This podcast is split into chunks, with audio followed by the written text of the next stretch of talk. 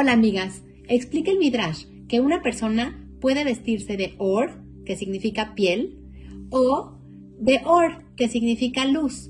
Tienen el mismo sonido las dos palabras, sin embargo, en hebreo se escriben diferente. Una se escribe con ain, que se refiere a piel, y la otra se escribe con aleph, que se refiere a luz. Y aquí tenemos un mensaje increíble. Fíjense bien, dicen los ajamim que la persona en este mundo teje, poco a poco, con cada acción que hace, va tejiendo una puntadita más y va hilando la ropa que le va a acompañar después de 120 años en esta vida.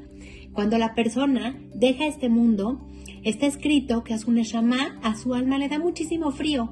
Entonces en ese momento le van cubriendo poco a poco mientras va subiendo al cielo, le va, se va envolviendo y le va cubriendo y eso es lo que le da calorcito a su Neshama todas las acciones, todas las vestimentas que esta persona tejió en este mundo, tanto para hombres como para mujeres. Toda persona en el mundo, cuando se separa su llama del cuerpo, así es, después de 120 años, entonces empieza a cubrirse su neshama y empieza a cobijarse, empieza a envolverse de esa ropa tan preciosa y tan bonita y calientita que tejió en este mundo.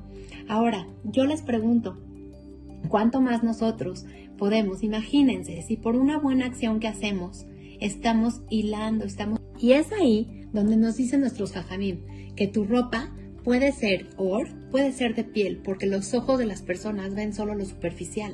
Y así también pueden ser de or, pueden ser de luz, pueden ser ropas que en este mundo, aunque las estemos portando y las estemos vistiendo, nos hacen iluminarnos en todo hacia nuestro alrededor, hacen iluminar todo nuestro ser todo lo mejor y nos vemos, Besrat Hashem, la próxima semana.